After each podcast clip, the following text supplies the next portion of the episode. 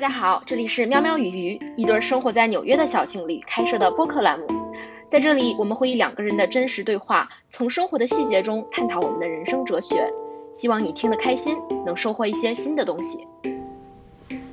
Hello，大家好！没想到这样很快又录了第二期播客啊。其实今天我们要聊的这个话题，本来我是想写一篇呃，在微信上写一篇文章的，然后但是写了很多次，发现文字没有办法真实的表达出我想要说的一些话，然后总觉得这些文字写完了，怎么看怎么都是有扭曲存在，就是老觉得啊，我想表达的真实含义会非常容易被人误解。然后我今天忽然就跟玉晨说，嗯，我们来聊一下吧。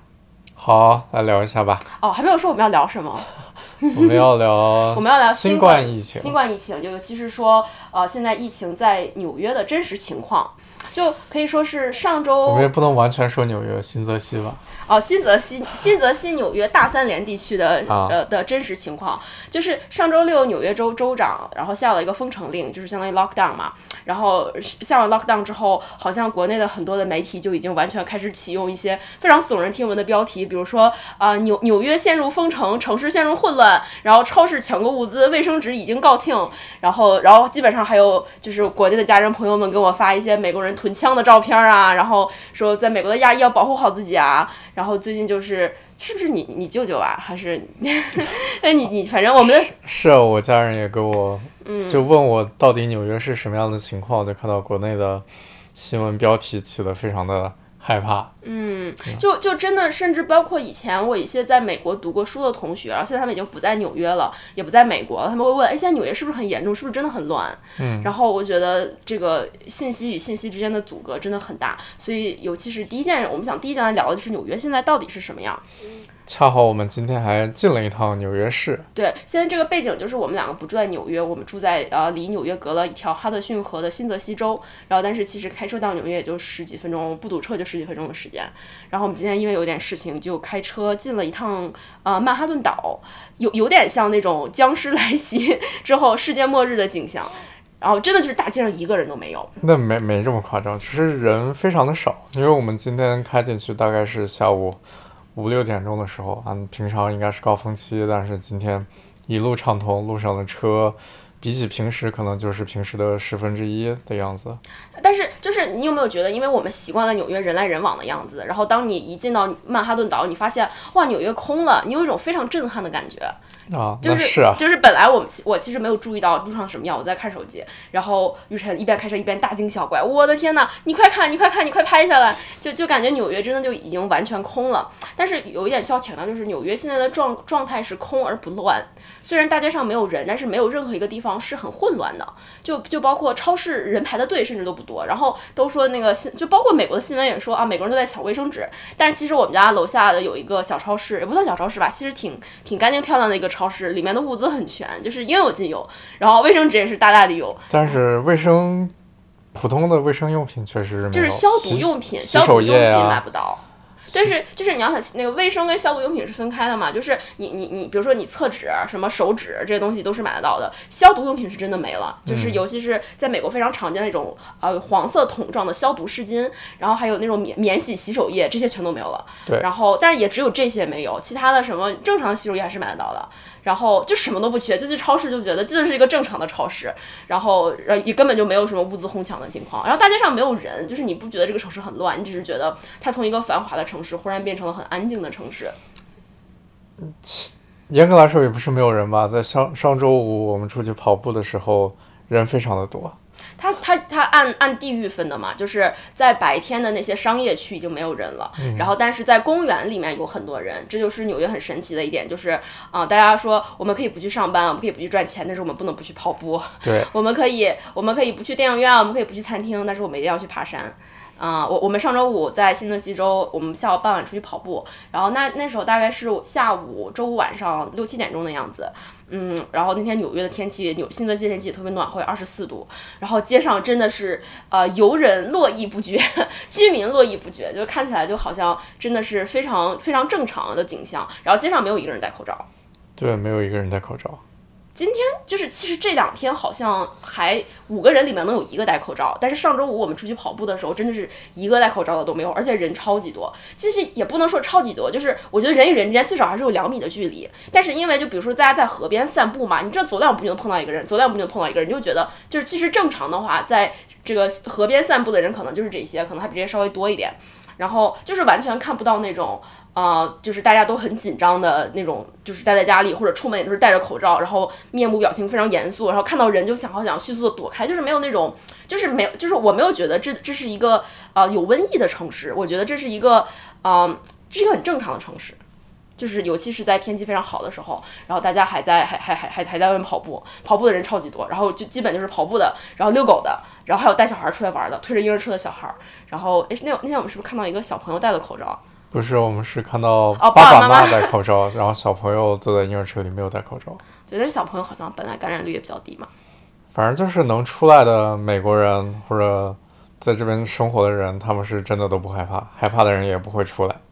对，但是我我觉得就是，嗯、起码说从我身边直观感受到的，比如说我的同事是一个样本，然后我什么认识的一些其他的跳舞的那些美国人的朋友也是一个样本，然后包括在纽约生活的一些中国人也是一个样本，包括当时的同学也是一个样本，对吧？就这些我能接触到的本土美国人的圈子里面。啊，排除中间第三个中国人的类别，就是我能接触的这些本本土美国人的圈子里，我感觉没有一个人黄，就是，但这仅仅是我接触到的圈子，就是没有一个人觉得啊，这是一个世界末日的纽约。就是我感觉现在所有美国人最强调的一点是社会责任感，就他们强调的不是恐惧，他们强调的是你们要待在家里，就是他们会跟所有人喊话说，你们为了保护别人的安全应该待在家里，但不是说我们要为为我们很担心我们自己的安全，或者或者就是在美国你基本上。啊，起码说在我的社交网络上，不是很能见到大家说啊，出门要怎么消毒，然后说说什么要警警惕哪里哪里来的人员，或者说啊，警惕某个小区有哪人出去的，就大家更多是在鼓励别人说你要待在家里，因为因为因为你待在家里是为了让这个社会被感染的重症不至于一下子上升太多，不要挤爆医院，不要不要不要让医疗物资短缺。然后其实所有人更多是在一种鼓励，然后信任，然后并且是希望这个社会能够能够多一些社会责任感，然后每个人都每个人都待在家里，让我们平缓的过渡到呃疫情的下一个转折点。嗯，然后。还还有一点就是背景，就是为什么每个人都在鼓励社会责任感？因为政府没有在，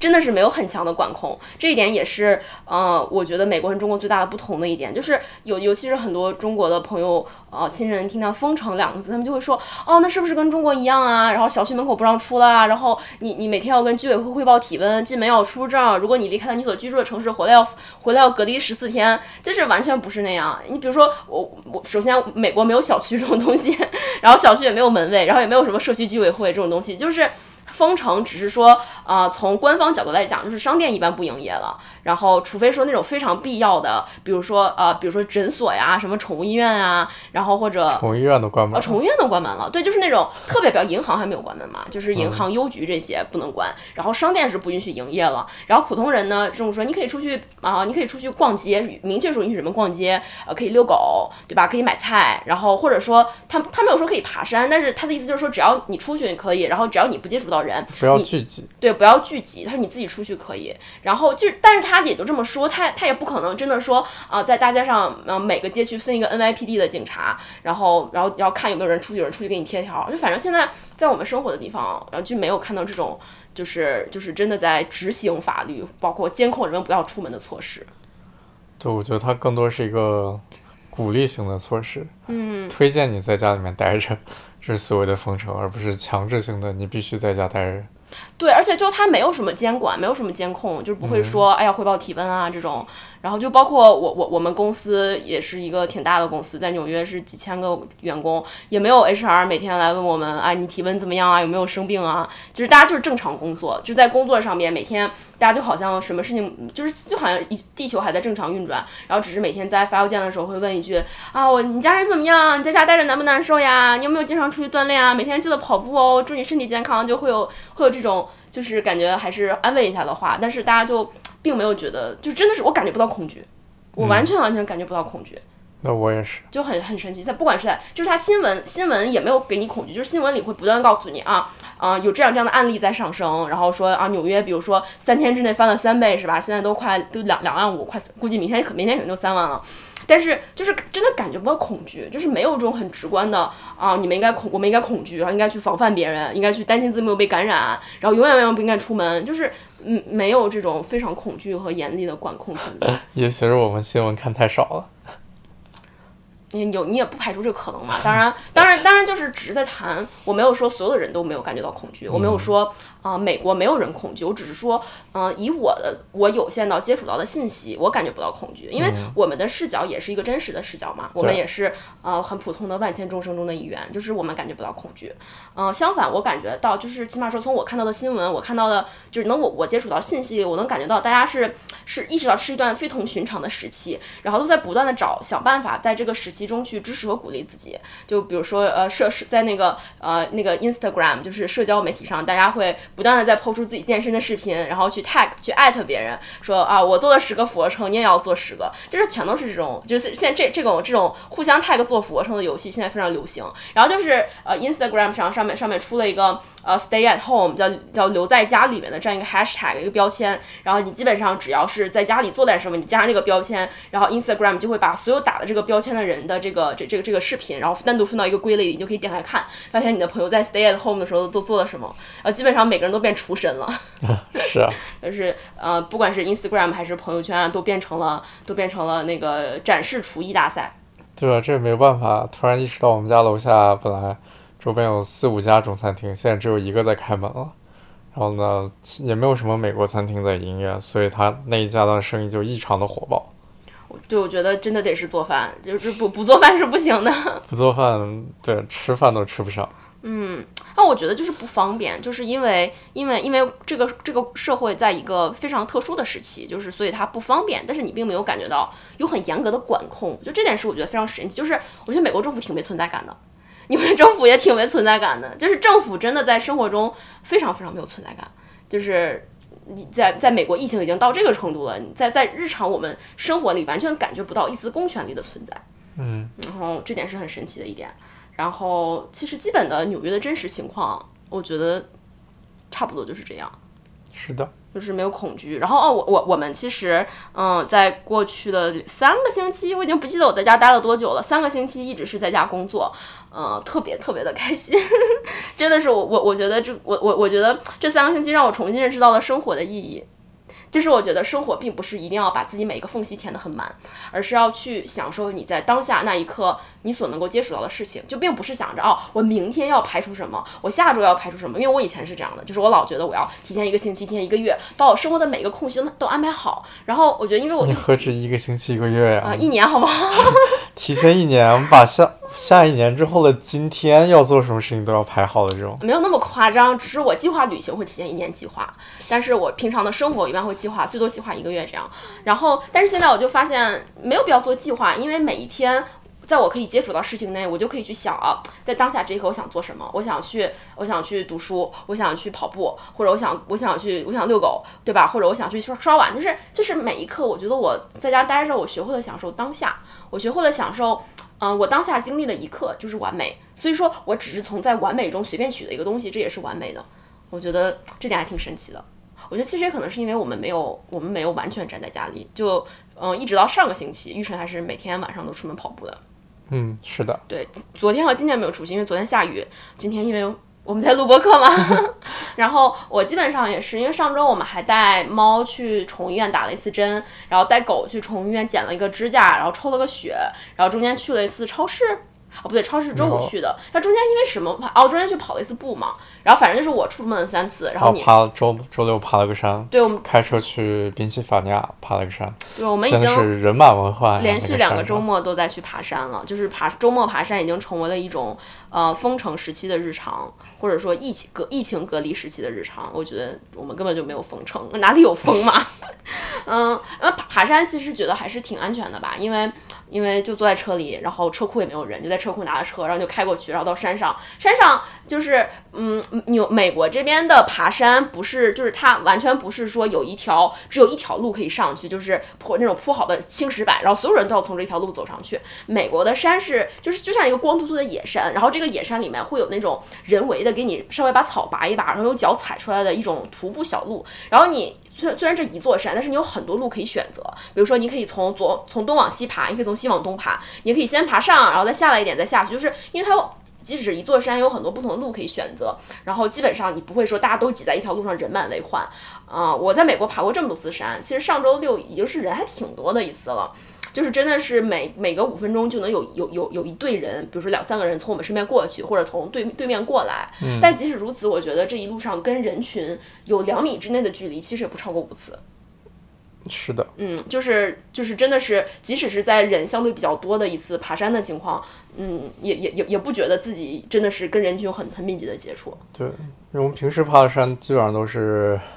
要爬很久才能碰见一对儿啊。是上上周上上周末去爬的那个山，我们爬了三个小时，然后基本上就碰见了两组人，两三组人，两两三组人吧。对，嗯就一路上都是我们两个人，还有狗，然后狗就欢快的在前面跑，然后疯了的一样，呃，追寻自己的自由。因为我们出我们去去爬山带狗，一般都是不不用牵它，因为这边没有什么人嘛。然后然后狗就会，我们家狗是跑得特别快，它是个牧羊犬，然后跑起来如疾风闪电一般，然后一下子就没影了，真的就是五秒钟之内，那狗我已经看不见那个狗在哪儿了。然后但是它会回来，就是它跑着跑着，我在后面叫它，我大声的喊它，然后我就像一个像一个叫孩子回家吃饭的老妈妈一样，我就不断在喊它的名字，那狗就会自己狗狗就会自己跑回来，然后就就很神奇我。所以每周末爬带狗爬山，我觉得特别特别的开心。嗯，而且正是因为，正是因为现在封城，所谓的封城，没有其他事情可以做。像一般周末我都会去跳钢管舞，然后会跟朋友吃饭，然后我们我们有时候最近不看电影了，但总怎么也会就进城啊，找点事情做。然后，但是现在就基本上周末唯一可以选择的活动就是爬山。然后爬山又觉得特别好，就是哦，尤其是因为在家待了三个星期，跟跟 Tifa 有了，就是我的我们的狗狗嘛，跟 Tifa 有了非常非常多的接触，就是养了它以来还没有这么这么这么久的时间能每天看着它，然后周末带它爬山，然后还教会了教会了它好多好多新技能。是。它那个狗好像过了一岁生日，突然一下就变大了。就是他三 Tifa 三月十六号过了他的一岁生日，然后晚上给他唱了个生日歌。第二天早上起来看，哎，你怎么变身了？他怎么在一岁的时候忽然就变大了一圈？真的是在一岁的时候忽然就变大了，尾巴的毛也变多了，身上也变壮了。变壮了，对，真的是小小孩子，真的感觉就是一长一岁，忽然就忽然就变一个样儿。是那体会到了当妈妈的心情，我就看着自己的孩子这样长大，嗯，然后真的在家这三个星期过得非常开心，是我今年过得最开心的时候。嗯，我也是。然后我觉得我们我我跟我们两个人之间的交流和感情也变得更好了，就是就是因为每天都在家，然后会聊很多很多神奇的东西，然后也包括了这个一起做播客的想法。嗯，然后我觉得这是对我们两个人的关系也是一个非常非常好的突破。然后你有没有看今天那个纽约纽纽约 Yorker 纽约客的那个杂志上，然后有一个非常出名的作者叫 Peter Hessler，然后他中文叫何伟，何伟写了一篇他在。呃，他是一个美国人嘛，然后但是他现在在四川生活，在成都生活，在成都教写作课，然后带着他妻子和一对双胞胎女儿，然后他就在呃在纽约客的那个文章里面就写他在他在啊、他在成都的生活，他在成都是怎么怎么怎么体验中国这些隔离的。然后我看了之后，我就想，就是就觉得很好神奇，一个美国人在中国体验着隔离，然后我们一个中国人在美国体验着所谓的封城，就是这两下一对比，就感觉，嗯，这个就感觉这个世界上其实每个人都在都都。都在拥有着独属于自己的一段经历。哦，我说回来，就是呃何伟那篇文章最后最后最后的一段话，他写了一句，就是他说，啊、在成都封城的这一个多月，是他跟他妻子这几十年来度过最浪漫的一段时光。哦，嗯，我觉得也不是我们最浪漫的时候吧，我们还有更浪漫的时候。不过这是近近近一年 比较比较难得的两个人独处时光，我觉得还挺浪漫的。是啊，嗯，好了，接接下来其实就是想，我想想还想说什么？哦，我想想说一下，就是包括国内很多对呃美国抗议，就是包括其实欧洲国家，我觉得我的知识知识水平或者说我的知识结构还不足以去评价欧洲到底哪里做的不对，但是可以聊一下美国所谓的抗议的抗，就是针对病毒到底是哪里出了问题，就是为什么一下子会有会有这么这么强烈的增长。然后其实我这两天想了一下，因为我觉得国内现在很多人主流的认为是因为美国傲慢，就是因为美国啊很早就知道中国有疫情，对不对？然后世卫组织也通报了，但是他们就也没有采取措施啊，然后也没有封城啊，他们根本就没有严肃对待呀，就是因为他们他们觉得中国的医疗水平很烂，觉得这样的病毒肯定不会发生在美国本土的，是因为美国人的傲慢，是因为美国人。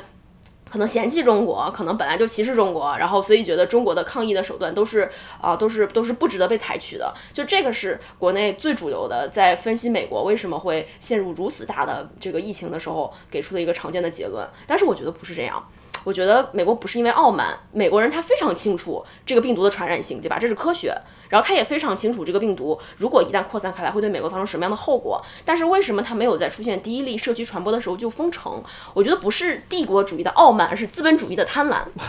对啊，你不可能出现第一例就把整个州就是就真真的是他他不想让经济停摆。对啊，就是因为因为美国它它的这个国家的特色不是说啊、特朗普大统领说封城就封城的，他是要就是你需要考虑到那些就是特朗普他是一个商人化的总统，所以他特别特别在乎经济，他特别特别特别在乎美美国股市，然后对对特对对特朗普来说。就是都不说他想不想封城，其实很多那些在美美国那些啊，我觉得最有权力的就是各各大公司的首领嘛，就是就是大公司在美国是有非常非常强大的话语权的，然后大公司是不会想着就是啊，在西雅图出现了第一例感染，那我们所有的公司、所有的商业一下子就要全部停摆。就是我觉得是因为美国的这一套资本主义市场和它的商业社会已经平稳的运行了太久了，所以他们他们的。一种惯性就是通过不断的制造繁荣的商业活动来让来来给自己创造财创造财富，所以当他们看到有有疫情的时候，他们是觉得哦这个事情离我还有点远吧，我我还是先把今天的营业额做好了再说，就是真的觉得每个人都已经掉到钱眼儿里面去了。然后，但相反，就你说中国人不想赚钱吗？肯定不是，中国人想赚钱。但中国的问题是，嗯，你你你只需要一个人做决定，对不对？你你需要你需要一个非常有魄力的领导人，他做了决定之后啊，所有的直接商业直接所有的经济活动全部都关掉，就是这种壮士断腕的行为。但是中国当时也是刚好在假期期间嘛，跟美国这种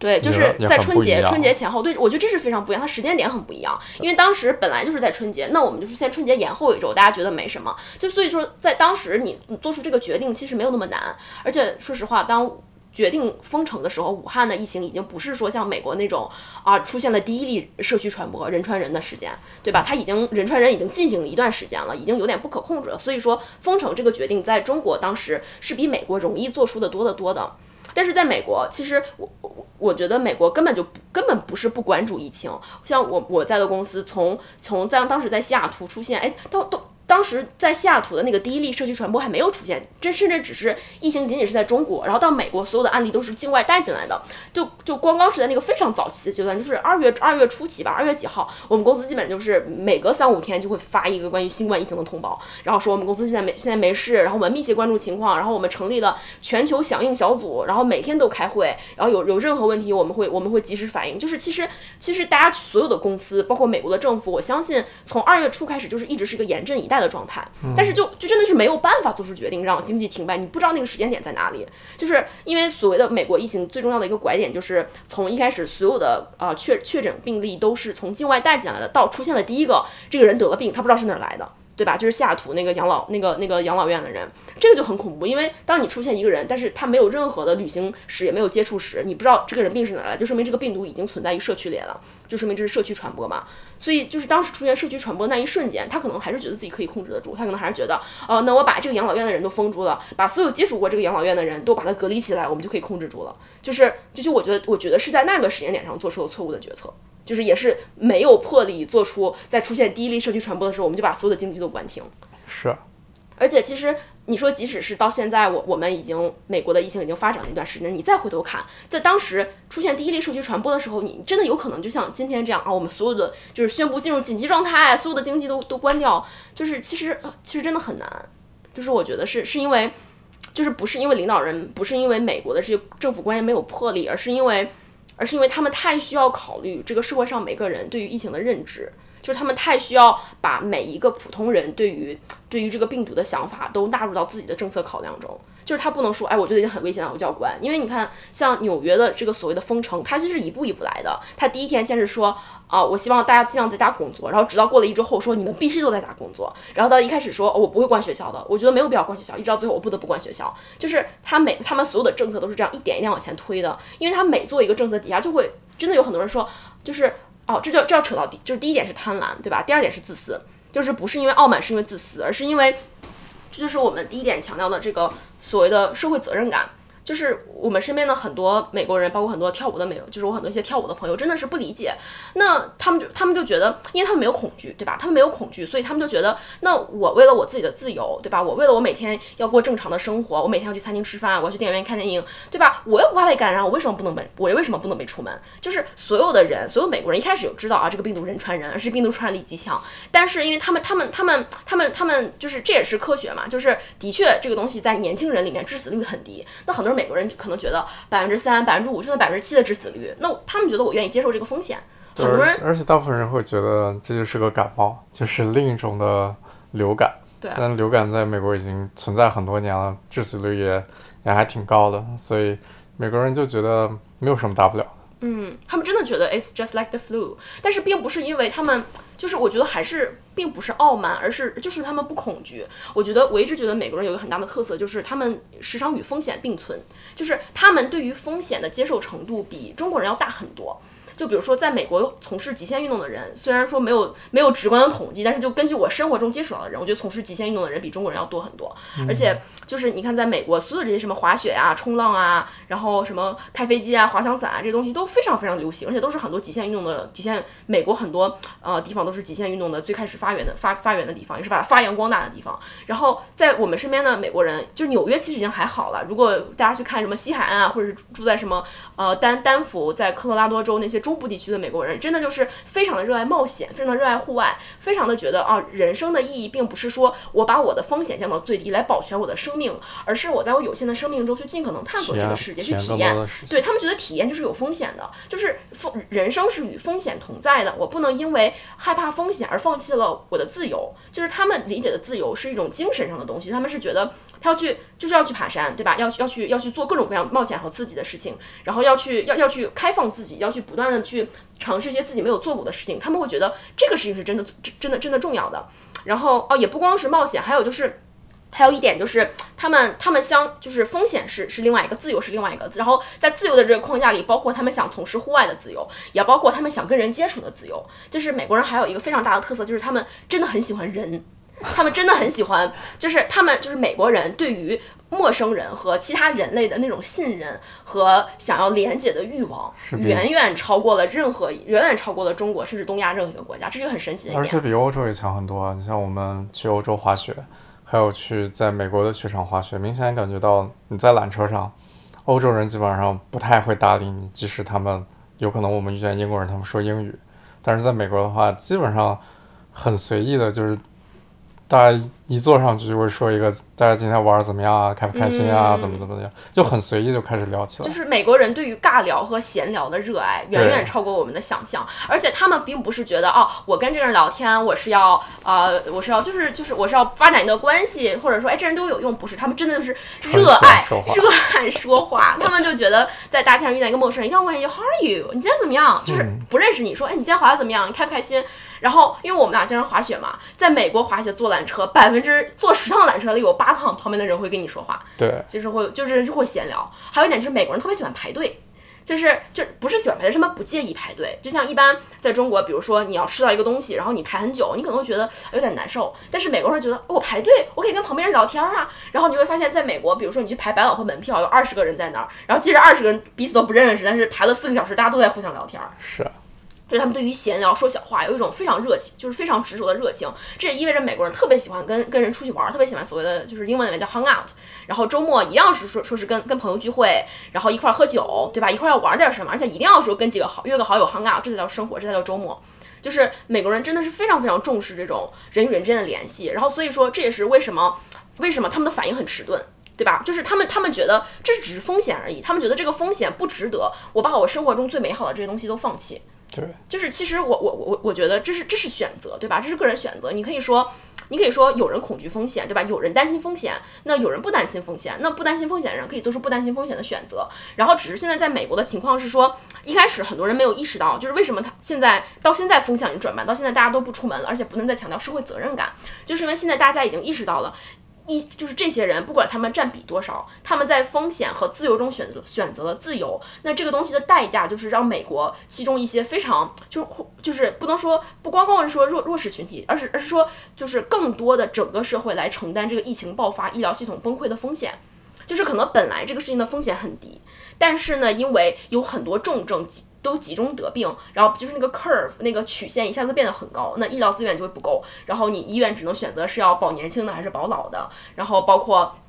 包括那个医生、护士感染的比例会增加，然后包括老年人会有更多的死亡概率。就是虽然这个东西客观来讲风险很低，但是如果就是对年轻人来讲风险很低，但是如果每一个年轻人都在风险和自由中按照他们自私的本性选择了自由的话，那都会对整个社会造成更大的风险。我觉得这个是为什么美国反应迟钝的一个最关键的地方。嗯，我觉得还有另一点就是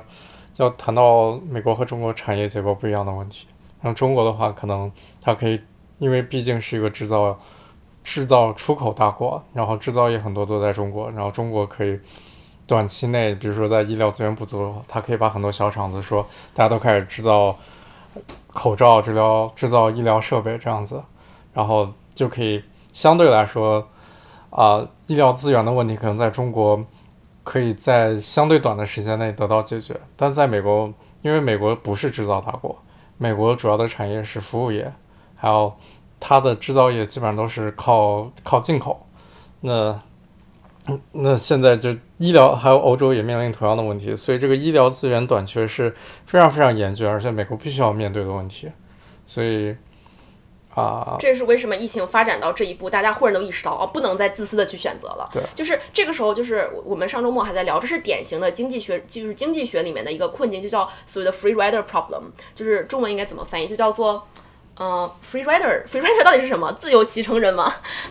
自由骑乘人问题，其实就是就是呃就是所谓的市场经济里面，然后如果每个人都按照自己的自私，就是自己的本性去行事的话，那么那么会有一些涉及到整个社会利益的东西是没有人来管理的。就这个时候你是需要公权力来介入的，就很典型的就是疫情的这个例子。那每个人都觉得，那我自己，比如说一个二十到四十岁的人，他他在自己做这个选择的时候，他按照符合他自己利益的东西去选择，就是他不在乎风险，他想要自由。但如果每个人都这样。选的话，最终的结果就是每个人的风险都会更大。所以这个时候是意味着，既然你没有办法依靠人们自觉做出一个呃让整个社会都好的选择，你就需要公权力介入，就是你需要一点点强制来告诉大家事情很严重，你们要待在家里。就是所以所以说，我觉得这是为什么美国政府反应比较慢，因为是因为他没有，就是政府一开始没有意识到哦，他需要在这个时候介入。这这里面有一个 free rider problem，就这里面有一个呃有有一个人的自私的问题，就是他需要介入来把人性的这种自私对自由的渴望给压制下去。然后但即使如此，就是我我觉得大家可以看到，在美国这个社会，你你政府的公权力，他这个手最长也只能伸到这儿了，就是就是并不是说政府不不。并不是说政府没有呃有更强的管制措施，而是我很难想象这个社会还可以做到，还可以做到更严格的管制。当然也不排除这种情况，也有可能。但是我觉得他现在已经没有人上街了呀，就是他为啥他还咋管？他有什么好管的？就是我我觉得很神奇的，就是美国人虽然所以虽然他们本心里是自私，就是一开始在疫情的初期，大家没大家没有想着啊说我们要待在家里，为了保护整个社会。但是，一旦就是一旦这个信息是非常的公开，然后非常的。流动非常快捷，就是而且尤其是在这个社社社交媒体上形成一种非常强大的信息漩涡，就是你忽然发现一夜之间所有人都在谈社会责任感，所有的人都在说，所有的年轻人都在告诉彼此的朋友，然后甚至甚至有有有有一个非常我感印象非常深刻的一句话，就是说，如果你觉得你现在二十岁，你身体健康，你不怕感染，你就想着你出门可能传染到金斯伯格这样的人。金斯伯格就是我特别特别崇拜的美国最高法院的大法官，然后他现在已经啊快八十岁了。然后当时那句话一下子就触动到我了，我也相信他触动到了很多像我这种二十多岁，然后然后对对对，就是对政治法律有了解，然后尤其是啊特别特别喜欢这个金斯伯格，然后特特别喜欢大法官的这样这样一群人，就是就是你一下子就就能就能感觉到你的自私会伤害到一个什么样的人。就是人有的时候是短视的，你只觉得在这件事情上我要选择我想选择的东西，但是你没有想到你的每一个选择。会如同蝴蝶效应一样，然后在这个社会激起强大的涟漪，然后到最后会以一种你不想看到的方式返回到你的身上。就比如说疫情刚开始的时候，那。就是第一在家工作的第一周，我还去坐的地铁，我去坐地铁去去跳舞。然后当时我们的钢管舞教教室还没有关门嘛。然后但现在我想想，我去坐地铁也很不负责啊。那如果说我当时生病了，然后我传染给了跟我一起跳舞的一个女孩，然后这个女孩又通过一系列人，如果她真的传染给金斯伯格怎么办？然后如果如果大法官真的感染了怎么办？当时我真觉得心里超级难受，我觉得啊，我也好自私啊。就是在那一刻，我真的就是。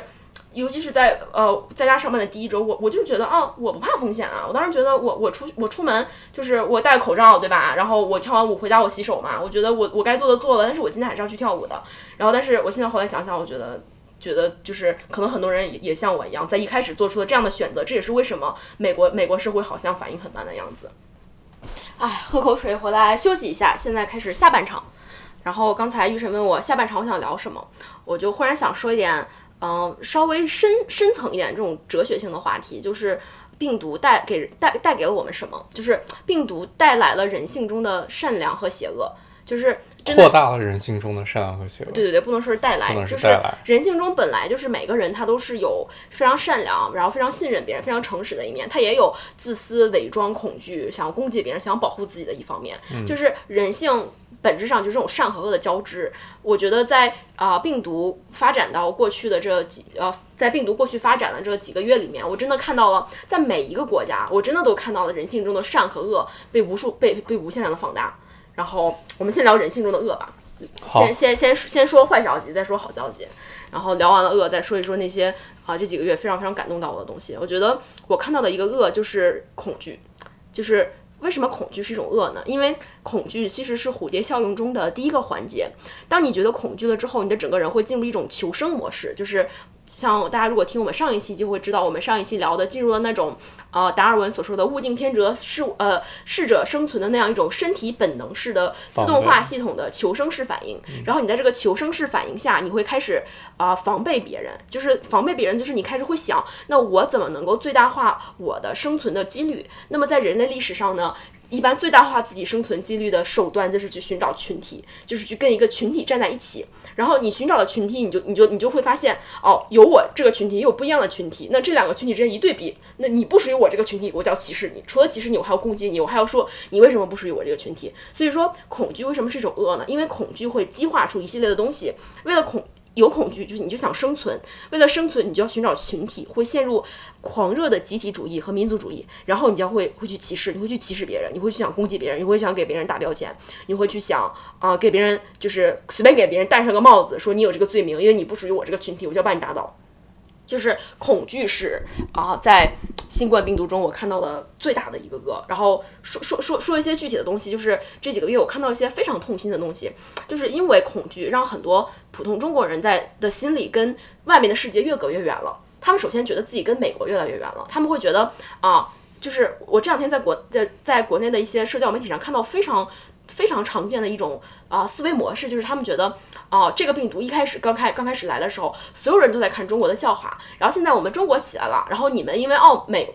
境外所有的这些西方国家因为傲慢，然后啊、反而没有重视疫情，然后因为没有重视疫情，导致了你们拖延成这个样子，然后到现在特朗普居然还敢在推特上公然说中国这个病毒是中国来的，简直是太罪恶了。就是所就是现在在很多中国人眼里，美国已经成为了一个啊、十恶不赦的敌对状态。头号敌国。对头号敌国，他们觉得这个头号敌国一开始瞧不起我们，然后现在居然还甩锅说说说病毒是中国来的，就是很多人对对美国非常的仇恨，然后导致最近我们在微博上看见了很多就是呃有点社会影响力的人，开始大家会从字里行间来举报他，说他不爱国。说说说，如果说你你在字里行间里面，比如说嘲笑了某位外交部发言人的逻辑，那你就是不爱国。那如果如果如果你在字里行间暗示了中国的立场是不对的，你就是不爱国。因为这个时候国家在打舆论战，你必须去支支持国家，对吧？就是有很多人已经开始就是进入了一种。他不仅仅是要认为美国是敌国，还必须是去看这个社会上每一个在说话的中国人，你到底是敌国的还是我国的？然后就包括有一些就是有社会影响力的人，然后大家会把他们的历史所有所有的社会化都翻出来，说看看这个人啊，你看这个人他历史上支持过香港，他支持过战争，他支持过这个支持过那个，他不爱国就打标签，然后直接就直接就直接就一堆人用上来把这个人搞臭。文字狱又出来了。我真是看到这种过程，我觉得不寒而栗，就是太可怕了。明明是家里开着空调，我感觉后背一股寒意直接冒上头顶。就是我觉得这里，我想非常非常诚实的谈一下我对爱国这件事情的看法。我觉得爱国应该是一个私人的行为，它不是一个你用来要求别人的道德行为。就是爱国其实是一种信仰，就是当你信仰宗，就是。就就我们我们可以顺便可以再聊一下宗教，对吧？宗教信仰是什么？宗教信仰是你在心里真诚的相信一个一个有更高维度的东西是绝绝对正确的。比如说基督教你就是相信耶稣是正确的，天主教你就相信什么罗马教皇是绝对正确的，那爱国你就相信国家、党、政府做的决策是绝对正确的，这个跟你信仰神没有什么区别，它是一种信仰。人拥有信仰其实是一件很幸运的事情，因为有信仰你可以不再迷茫，对吧？有信仰，其实我我是我是我们生活中有一些有信仰的人，我觉得我是非常佩服他们的，因为我我是个没有信仰的人，嗯，我我看到别人有信仰会觉得哦，那你有一个可以自自圆其说的世界观，然后你想讲一下我们那天在回来看到那个 Uber 司机的例子吗？哦，好啊，那个人给我触动特别大，就是我们当时刚从盐湖城，然后坐那个红眼航班回来，早上七点钟，然后我们拖着雪板准备回家，然后就打了一个 Uber，然后当时是那是来接我们的是一个黑人大叔，然后他开了一个有点破的车，然后他没怎么说话，然后上车之后我就听他一直在放圣经，然后。他从头到尾都没说话，但是非常认真，就是在在听圣经圣经里面的内容，呃，然后然后我当时就问他，我问他什么来着？你当时你问他哦，当时因为我们快到家的时候，他的收音机里忽然开始放新闻，就说什么啊，现在纽约已经有确诊了。哦，对，我当时就问了一句，就问他害不害怕新冠病毒，然后他说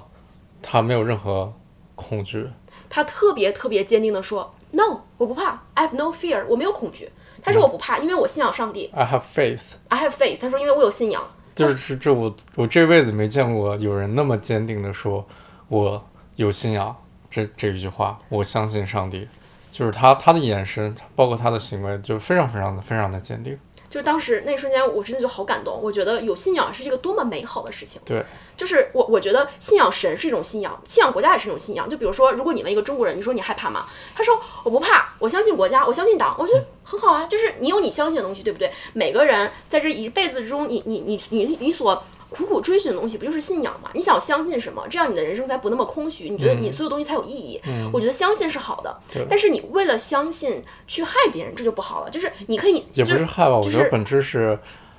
信仰的目的是帮助你消除恐惧，就是你有你有一些东西可以依托，然后会减少你的恐惧。但是，我就是所谓的邪教，在我看来，就是你利用恐惧去威胁别人，就利用你的信仰去恐吓别人，去让别人增加恐惧。所以就要看这个信仰是在告诉你，哦，我帮你消除恐惧就好了，还是这个信仰传播这个信仰的东西本身是有恐惧的。对，就是他因为想要奠定、扩大自己的影响力，他会告诉别人，你相信我，你光是你自己开心的不行，你必须让所有人都相信我。如果你不帮着我去告诉每一个人，他们都应该相信我，那你那你就不是真的相信我。这不就是宗教迫害吗？就是历史上每次十字军东征的时候，就是真的就是宗教迫害，其实就是罗马教皇那个时候为什么为什么让大家每个人都举报异教徒？因为是教皇教廷的权力想要千秋万代的延续下去，就是因为他们自己觉得啊，我他们信仰我还不行，就是他们必须要必须要把我的能力，把我的这个呃福音，把我的把我的思想扩展到每一个角落，他会要把每一个信仰他的人变成传播恐惧的人，因为信仰是这种信仰是依赖恐惧而生存的，只有恐惧才能给信仰血液。所以说，信仰他自己又想活下去，信仰他自己有着想要，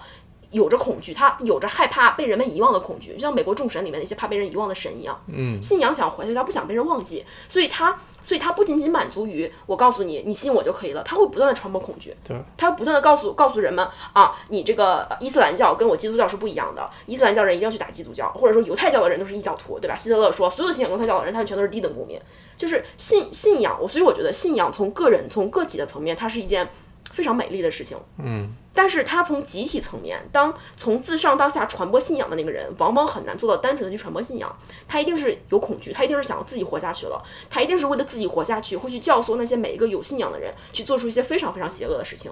而且这些人在自己做邪恶的事情的时候，他觉得他自己是在为了他信仰而献身，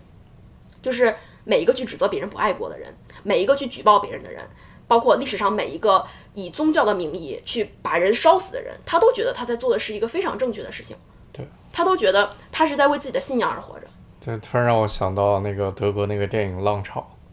如果在听这个播客的人，真的非常推荐大家都去看一下，然后就就能更好的理解我们刚说的这些话的意思是什么。就是就是信仰，大家真的觉得，哎，那我爱国怎么能是信仰呢？它就是信仰，因为你没有办法说清楚为什么这个东西绝对是对的。就像当初在在人们信仰基督教、信仰伊斯兰教，你没有什么科学道理，对吧？没有什么客观现实来证明为什么啊这个罗马教皇说的话，为什么这个呃呃伊斯兰教的首领叫什么？为什么这这个这个这个老头说的话就一定是对的，对吧？穆罕默德啊，穆罕默德，对吧？就是你没有办法证明为什么这个人一定是对的，即使是说一开始这些神就是什么穆罕默德呀、耶稣展露过神迹，但是这东西发展到最后，你已经不是在依靠最开始的神迹而信仰，你就是依靠着一种你不知道为什么你就要相信，对吧？因为因为每一个角落，就是比如说，啊，就像我们不是不知道为什么，你知道为什么？因为这个信仰可以给你很大的力量，比如说告诉你一些普世的价值观，告诉你一些你非常认同的一些观点，然后再给你一些关怀呀、爱呀，对吧？他你知道是为什么？我忽然想到了，这是第一点。第一点就是你刚刚说的是第一点，人们为什么还是会要会是会遵遵循这个信仰？第二点还是恐惧，是社区恐惧，来自于每一个底层最小的传播信仰的单元施加的恐惧。比如说牧师，我刚刚在吃饭的时候刚看了一个说电影，就是说有一个特别特别虔诚的基督教还是天主教家庭，就是当时还是在什么十四十五世纪的呃英国，然后有一个特别特别虔诚的呃天主教的家庭，因为他太信仰上帝了，所以他从小就会跟他家里的每一个人说啊，你你你吃饭必须要这样吃，然后不然的话上帝永远不会原谅你。然后包括那个时候他们非常歧视同性恋嘛，说然后所以家里如果有同性恋就会过得非常的压抑，因为他们觉得他们觉得。他们心里的这个取向是真的是，就是因为他们有着他们父母对这个信仰虔诚的相信，以及他们会严格的执行这个信仰，要求家里每一个人都按照这套信仰而去而而而去行事。就是因为家里的每一个人都会生活在这种不断的压迫、不断的恐惧下，所以他觉得他必须要有信仰。如果他没有信仰，他会被他生生命中最亲近的东西而惩罚。就像就像当时那个十四十五世纪的英国的时候，如果你是个同性恋，你在一个天主教家庭里，你会觉得生不如死。因为你真的会觉得，你你与你最紧密的这个圈子，如如果你们的信仰不同，他将会狠狠的、狠狠的、狠狠的伤害你，狠狠的拿刀刺向你。对，你不觉得这个真的很像那个微博上那个是一个什么奇葩说辩论队互相举报的情况吗？就是，哦，虽然我们都是辩手，但是因为你我信仰不同，你我爱国你不爱国，所以我就要捅你一刀。我觉得我要跟你割袍断义。其实这些事情本质上没有什么区别，没有区别。对吧？爱国就是一种信仰。那所所以说，再回到一开始的那个问题，我觉得爱国包括有信仰，是它可以是一件非常美好的事情。只要你你没有没有因为这个信仰去传播恐惧，而且只要你没有因为这个信仰去伤害别人，嗯，就是我觉得，我觉得包括就是就刚刚你说爱，你说有信仰，你信仰基督教啊，你信仰天主教这些东西能带给你一些好处，但其实你说你生活在中国，你爱国也能给你带来很多好处。你的确是，就是有些人，他就他确实是他可以这样说服自己，他看到一个非常强大的公权力，他觉得非常的有安全感。我觉得，我觉得这是必须得承认的，就是尤其是尤其是现在美国很多人看到，就包括我刚才聊到的，美国人因为自私，因为贪婪，而政府没有很强烈的，就是公权力的影响是非常小的。的确有身边有很多中国人真的是觉得很没有安全感，就觉得我这个时候我希望你政府站出来，我说我可以放弃我的自由，我希望你管着点大家，我希望你不要让大家那么自由。对，Twitter 上有很多美国人表达同样的意思啊，就是有个强大的公权力，确实能给你非常大的非常大的心理上的对吧？心理上的。而且而且，其实我觉得我们每个人都是从父母父母的，就是影响下成长起来。的父母其实，在你小时候，他就是一种信仰，你不需要知道为什么，你对就是了。父母说的话就是对的，就是不光不光是中国人，就是所有西方国家，任地球上任何一个任何一个人类都是在父母的教育下长大的。所以说，你人类其实从小就很适应这种来自于父权或者是来自于母权、来自于家长式权威的影响。很多时候你会觉得，哦，这个人是有权威的，那他告诉我的事情是对的，他是为了保护我。对吧？就像咱们今天看那个 master class 那个 workshop，就是就是那那那个那个有有一个啊模拟模拟谈判嘛，然后当时的那个主讲人就跟一个演员，就是两个人模拟说一个人演爸爸，一个人演演一个人演女儿，然后他们当时对话的情境就是女儿周末想要跟男友去，那个女儿十六岁，周末想要跟男友去湖上玩，他爸说不让，然后他爸就一直在一直在跟他说，他说我不是不让你去，我是在保护你，这是我的责任。他说你现在还现在没有成年，成年后您可以按照你自己的想法做决定，但是我现在真的只是想保护你。他说我没有别的意思，就是然后然后我觉得当时那个。爸爸那个爸爸说的挺感动人的，我觉得有的时候我我父母他们确实是想保护我，我承认。然后在我小的时候，我也有的时候也确实觉得啊，有人这样去照顾着我的利益，有人去帮我看着有没有东西可能伤害到我，我是觉得挺有安全感的呀。就是每一个动物，只要每一个人类，每一个动物，真的是每个动物，它都会去祈求这种来自于更强大力量的保护。对。所以说，爱国到最后，你可以归根结底抽象到这样一个人类非常本能的需求里面，就是你去追寻一个强大的权利或者一个强大的权威来告诉你你要怎么做，你要怎样保护自己。就是所以说，我觉得我可以理解为什么有人去选择相信他，为什么有人去追求他，但是我觉得不可以理解的是，你为什么不能接受有人不相信他？就是信仰这个东西应该是属于自己的。就比如说那天我们在啊、就是我们刚聊到那个开开 Uber 的那个司机嘛，就是我他没有问我们你们信不信基督教，你不信基督教，我是我是不拉你的哦，说你必须要跟我一样信仰上帝，跟我一样。嗯，一一样一样一样一样念圣经，就是他不会，然后他就说我有信仰，我相信上帝，这是我的信仰。当时就是当你有这种很纯洁的信仰的时候，所有人都为你感动。但问题是现在很多爱国的人，他真的是他信仰纯洁吗？就是他们真的是爱国吗？我觉得，我觉得有些人可能是，但是我看到那些以爱国的名义来攻击和举报别人的人，他们不是爱国，他们是恐惧，就是他们是恐惧自己，恐惧自己的权利地位，或者是想单纯的想伤害别人，然后只是以以爱国作为工具。就如果你真的只是爱这个东西，你真的只是你内心相信这个东西，你为什么不能接受别人不相信呢？就是我不明白。对，另一方面就是，当时我去了很多华人教会嘛，华人教会他们说就是，我爱这个东西，所以我一定要把这个东西传播下去。对，但是它不是，就是传播，传播传播着就发生了扭曲，就变成了、本来是哦，我可能打心眼里觉得这是一个非常好的东西，我想给你，但是扭曲，就最后就扭曲变成，假如你不信的话，我就我就觉得我觉得你你脑子有病，不是？你不觉得现在很多说着爱国，就是那种觉得觉得爱国是第一正确的事情，爱国是一个不容置疑的信仰。很多这些人他已经，就是他并不是说我觉得爱国很好，请你跟我一起爱国，爱国你就不会恐惧，爱国你就永远被国家保护着，被国家的光阴照耀着，五五星红旗的光阴永远照耀在你头顶，对吧？很多人不是这样子，很多人是说你不爱国，你不爱国，你就是汉奸，你就是叛国贼，你屁股都已经歪到大西洋去了，你这个共识恨国党举报。就是很多人根本就没有这个没有这个先去因爱而传播这个环节，他直接跨到了你跟我不一样，我就要打击你，对吧？你跟我不一样，我就要举报你，我就要利用一个更大的权利来扳倒你。他们是他们是真的有信仰吗？他们不是，他们只是邪恶、恐惧，想要想想要生存，想要把别人挤走，对吧？想要想想要把一些不符合他们意见的人打入谷底，然后他们只是利用这个工具。但是有没有那些真的爱国的人？就是就是，比如说有些人，我觉得我觉得肯定有的。肯定有啊，我觉得很大一部分人，我宁宁可相信很大一部分人都是真的就是宁可相信很很大一部分人，他们就是转发五星红旗、眼含泪珠的时候，真的觉得对啊，就是我是是希望感染你，是就是而不。是不是指责你。我觉得是这样，我觉得我觉得是因为我我有时候在微博上看到一些很极端的声音，然后让我对对国内群体有一种错误的代表，我老觉得微博不能代表中国人，微博绝对不能代表中国人，就像 Twitter 上的喷子也不能代表美国人一样。对啊，就是任何一个国家，它都是它都是复杂的，就像是任何一个人，他都是既有善良又有邪恶的。任何一个国家，他都有那些为了信仰失去理智、失去爱的能力，而不断的想要去伤害别人的人。他也有那些啊没有信仰，就是他不是说是信仰一个神、信仰一个国家，他信仰的可能是人性中的爱，他信仰的是自己的自由。对吧？就是就是他也有那些单纯的想要善良、想帮助别人的人，就是每一个国家都有这两种声音。我们不，我我我们不能觉得，就是尤其是因为恐惧，有些人陷入了群体性思维，觉得啊美国就一定是坏的，特朗普说的话代表全美国人，这就是党、政、国、民这东西你要分开的，这是四个不同的东西。你也不能只因为在微博上看了一些戾气非常重的语言，就就觉得中国人都是这样，中国人都是这样，那肯定不是的。我觉得是，我觉得对的，我觉得你想想你身边的朋友们，这没有这样的人，真的没有，我觉得我觉得我是有很强的偏见，就是曾经有很强的偏见，因为我在微博上消化和吸收了太多负面的东西。微博你想可能来来回去就是那么一些人，就是那传播的信息对吧？几百万都差不多。人口，然后不断的增强扩大，再加上这个公权力的审查机制，但中国更大部分人是不玩微博或者连网都不上。能留下来的只有一种声音。对啊，好，就聊完了，聊完了邪恶，我们来聊一下善良。就是我觉得这就自然的过渡到人与人之间，就是这个社会，这个地球上的人类，我觉得不是按照民族、国家和信仰分的，而是按照善良和邪恶来分的。就是每一个国家它都有善良的人，也有邪恶的人。你不能说中国人都善良，美国人都邪恶，而是我觉得应该中国和美国的善良的人团结在一起，去打倒中国和美国那些邪恶的人，对吧？不能不能说善良和邪恶吧？我开玩笑，开玩笑，不不，我我我知道，就是就像我刚才说的，没有一个人是绝对善良和邪恶的。对啊我不是说，我我不是说就是一个非常具象化的哦，善良的人组起一个善良之国，然后把那个邪恶人打得掉，而嗯我是说每个人更多去想想自己心中善良的地方。更多的去觉得，就是当你看到一个与你不同文化、地域、语言、习惯完全不同的群体，你不要先想这整个群体是怎么样的，你去想这个群体中有没有一些人有跟我心中共通的地方。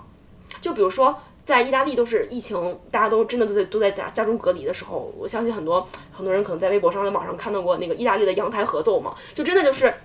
在一个封闭式的小区内，然后有一个小提琴家，然后每天就在一个固定的时间拉一首非常优美的曲子。然后当时那个曲子感动了许多人，就是因为他拉的真的很好听。然后他每天在在在大家在家憋屈的不行的时候，他去拉琴。然后拉琴的时候非常神奇，就是他拉的这个琴，然后被人录下来了，然后传到微博上。然后微博上呢，一开始有一个弹手风琴的人，然后远程跟这个音乐家来了一个视频合作，就是他把这个音乐家弹的这个视频，然后跟自己弹手风琴的视频叠到一起，然后就变成一个二重奏。然后又变成了一个三重奏，又来了一个小提琴，然后后来又来个古筝，然后古筝完了还有人在唱歌，就真的就是多才多艺的中国网友们跟这些大洋彼岸的音乐家实行了远程合作。我觉得这就是人性中的善意，就是善良，就是当就是当这个疫情来临的时候，你被隔绝在家，有一个瘟疫在这儿，你有可能死掉，但是你没有觉得恐惧，你觉得我要去把一些很美好的东西传递给传递到外面。所以他去拉琴，对吧？他拉琴就是为了我想传递美好的东西。那在在在在微博上，在中国在中国网络里，这些跟他远程合作的人，他也没有恐惧，他就说，哦，这东西很美好，我想加一点美好进来。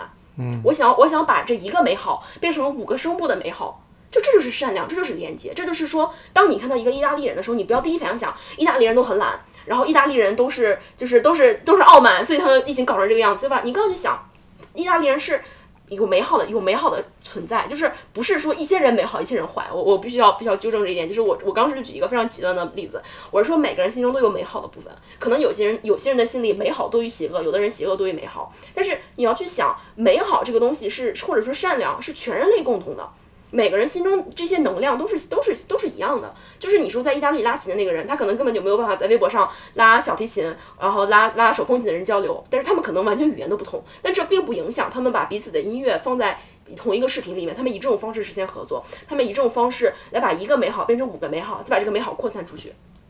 就是这就是我我我说的，就是在面对疫情的时候，你你你你其实你是要你是在选择对吧？你是在选择爱，你是在选择善良，还是你选择是恐惧？就是。面对面对这种危机的时候，我们每个人都在做选择。你是选择哦，我很害怕，对吧？我恐惧把自己待在家里，我戴着口罩，看见一个人我就想躲着他，我觉得他可能会传染我。而且我每天在网上看，我觉得我我会去指点江山，对吧？我觉得我的这个群体才是最好的，这个群体跟我的方式不一样，他就是有病的。然后我我因为我的恐惧，我去依附一个信仰，然后我在我然后我再去指责别人没有信仰，再去攻击别人，就是你是这样一种因恐惧而催生的一切去伤害别人的这样一个循环，还是？还是就是像我们身边的一些朋友，真的是这种感觉，就是他没有恐惧，他觉得哦，这是一个非常困难的时候，对吧？每个人都很困难，所以说我要我第一我我有社会责任感，我留在家里；第二，我想看我在家里的时候，我有什么能够去去还是去做一些很美好的事情，我去养花，我去做饭，我去读书，我去和朋友很久没见的朋友打一个电话，然后或者说我们来录一个播客，聊一聊爱和恐惧，就是你有什么可以创造的，或者说我去拉琴。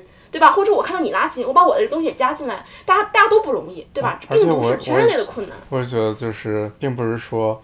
爱啊、善良啊，就是你一定要像很多，比如说武汉有很多的志愿者，他们是真的就是给医生送饭、免费接送医生啊，然后像很多我们身边的朋友去买口罩寄回中国，就是这些行为当然背后都是很很善良，然后是在传递爱的力量，但是。不是每个人都可以做这样的事情，也不是每个人都一定要做这样的事情。不是做特定的事情才代表爱或者善良。爱和善良其实本质上都是你的。你的最开始的你的 intent 是什么？在在困境中发现美好，这就是爱和善良，并不一定是说我要我一定要非得要做一个东西去帮一个人，那才叫美好。其实我觉得这个以后我们可以单开期深聊，就是帮助这个行为到底是到底是不是爱和善良？其实并不完全是的，因为有的时候如果你给别人提供一个他不需要的帮助，而且你觉得我你需要这个帮助，我一定要把这个帮助给你，这其实不是善良，这是种自私。就是因为想帮助这个东西。那我传播我的信仰，我也觉得我在帮你啊！我把你烧死是因为我在帮你啊！我把你烧死了，你就纯洁了，上帝就原谅你了，这也是在帮你啊！就是帮助并不一定等于善良，帮助他完全取决于你是为了什么而帮助他。你你是为了你是为了你的自私和恐惧而帮助他，而给他而给别人提供他不需要的帮助，还是说你真的是为了想要想想就还是真的是这个人需要帮助，然后你你想要就是你想要帮他拿走一些他承受不了的东西，就是这个叫帮助。帮助完全有可能是一个自私的行为。但是这个，但是这个这个就先暂且不提。但我就是想说，什么是爱和善良，而是说在困难中发现美好的这个心情，对吧？传递美好的心情，但是就是不是说啊，我一定要给你系个口罩，我才要传递美好。我打电话跟你说，你你最近有没有很害怕呀？我跟你说不要害怕了，我今天看到一个特别好看的笑话，我给你讲一讲吧。我觉得这也是爱和善良。嗯，就或者说啊、有或者说你给朋友打电话啊、你你去不要吃的呀？我今天我今天做做了一个非常好吃的菜，然后我告诉你我怎么做的吧，或者说然后我说给你看一下我这菜是这么做的，给你发了个小视频。我觉得这叫传递爱和善良，就是你在告诉别人我没有恐惧，我没有害怕，而且而且我在我我我在我在不断的传递世界是美好的，我我想要给你给你带给你一些美好的东西，就是什么是美好，每个人直觉上就知道什么是美好，狗是美好，音乐是美好，美食是美好。有的时候喝点酒也挺美好的，读书是美好，有的时候真诚的获取知识是美好，创造也是美好。对那什什么不是美好的，对吧？控制不是美好的，就是用用举报不是美好的，用用贬低别人不是美好的。然后你你为了为了为了为了恐惧，你想要把别人推走，自己先上，这种行为不是美好的。我觉得每个人在做完某一个行为之后，他本能的就会知道这个是不是美好的，对是到底是能带给他能量的，还是在消耗他能量的行为。就他知道他这做这个行为的动机是不是爱和善良，还是绝望与恐惧？每个人都知道，每个人都知没有办法骗自己。很多人不愿意。人类太喜欢骗自己了，有的时候你做这件事情明明就是恐惧，你还要非显得自己很善良。对。然后，所以，所以说到最后，我就是觉得，爱和善良是每个人永远都可以做出的选择。就包括很多人会说，那那我我们觉得美国是敌国，是因为美国有人先歧歧视我们啊。就比如说，那特朗普都说的是中国病毒啊，那我们现在还不能还击回去了，这就是选择，对吧？就是当当世界上有一个人在传递出恐惧的时候，当有一个人在变得非常的非常的恶毒的时候，你一定要回报以恶毒吗？就是以以以你一定要以眼还眼，以牙还牙嘛，你一定要以恶毒以回报恶毒嘛。就是我我说一个最简单的例子，你你你，比如说大家上小学的时候，别人打你一巴掌，你一定要打回去吗？你的老师一定会告诉你，并不是一定要打回去的，就是或或者说。或者说，或者说，或者说，你爸可能告诉你你要打回去，但是老师一定会觉得你打回去对班级团结没有帮助，对你对你自己的成长也没有帮助。你要学会消化一些负面的能量。我觉得这，我觉得这东西，哦，对不对？我觉得这两个例子举得不好，因为老师有的时候可能是一种集体团结，也是一种很自私的角度，他并不是真的在乎这孩子的能量，可能只是觉得不想让他们惹事儿，不想让他们影响，不想这个混乱影响自己这个班级的水平。然后父母这是出于恐惧嘛？我觉得这两个例子解读举得不好，嗯。哎呀，真的想不出来有什么一个你遭受到恶意还是可以不还回去恐惧，但是我觉得这是一个，这是一个，这是非常简单的道理，就是我觉得大家真的可以想一想，如如果有一天你你真的就是受到了，就是在在受到了一个非常强烈的恶意，比如说别人歧视你了，就是你一定要非常愤怒的歧视回去吗我？觉得不用想很强烈的，你先想一些简单，有点小的恶意，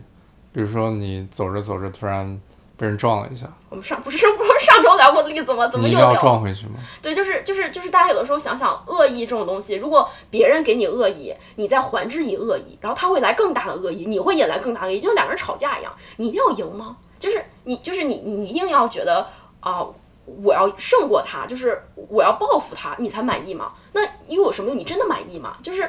我我觉得这个东西，其实我自己做的也不是特别好。这个我包括我们俩这两周一直在聊，就是啊，我我之前也也举过一个，也跟他谈过一个我自己亲身的一个经历，就是我记得有一次我在大街上推着一个自行车，然后过马路的时候我没有仔细看，然后差点就撞到了一个一个老阿姨，那阿姨也不是很老，大概是一个美国人，然后好像是一个白白白人，然后挺挺老的，就不是不是很老，就是挺挺矮的，就是那种身材看着挺挺挺挺挺呃矮小的，但是人看着非常有中气十足的活力，就不是那种颤颤巍巍的老奶奶。然后她一下子就大声的骂了我一句，就是什么 you bitch，你这个贱人，你怎么能撞老子？然后骂骂咧咧的。然后当时我就心里非常非常不爽，我就瞪了她一下，然后我就走了。然后然后但是这件事情在我记忆里留下很深刻的印象，我就在想。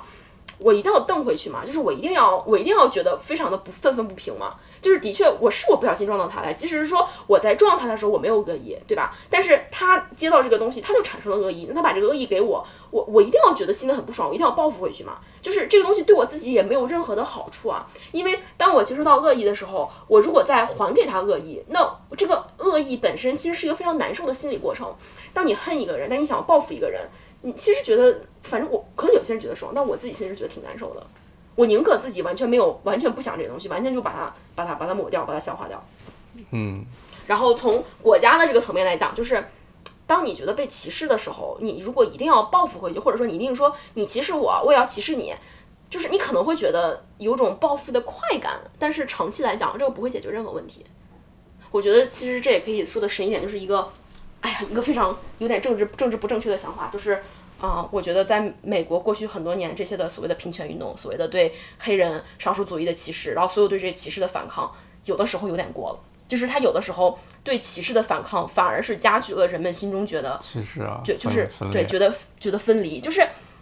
affirmative action，affirmative action，对啊，就是包括我去年也写过一个，啊、一个一个密歇根大学的哲学院教授说，我们怎么才能够真正达到的社会平等，就是停止在告诉人们这个社社会上有歧视，就是不要再告诉人们歧视这个概念，而是而是去行动，把人们推到一起，让人们在。比如说，把黑人和白人的孩子放到一个学校，让他们去，让他们在一起上课的过程中，意识到这个世界他们之间是没有分别的，而不是去告诉黑人你们被歧视了，不是去告诉黑人小孩，你看街上有个白人，他歧视你，你们你们之间是不一样的。就是因为当你不断的在强调歧视这个概念的时候，你其实就是在人与人之间创造分别心。即使是说你你你是在帮一个被歧视的人伸冤，或者说一堆人觉得自己被歧视的抱团站在一起，那其实只会让他们每一个心中心中都觉着我们跟他们是不一样的。但其实这世界上任何人之间都是没有分别的。就是我们每一个人都是善良与邪恶的结合体，都是自私与爱的结合体。就是每一个人也都可以在面临攻击，或者说面临这个社会的危机，面临自己人生的一个恐惧的呃状态时，你做出一个爱，或者是你做出一个接纳、原谅，或者是你做出一个恐惧攻击的选择。就是我们人与人之间没有分别。这个这个社会不是民族和地域的分别，不是国家和国家的分别，也不是种族和种族的分别，甚至不是男人和女人的分别。就是，我觉得这是我心里真正想说的话。好，然后，对，然后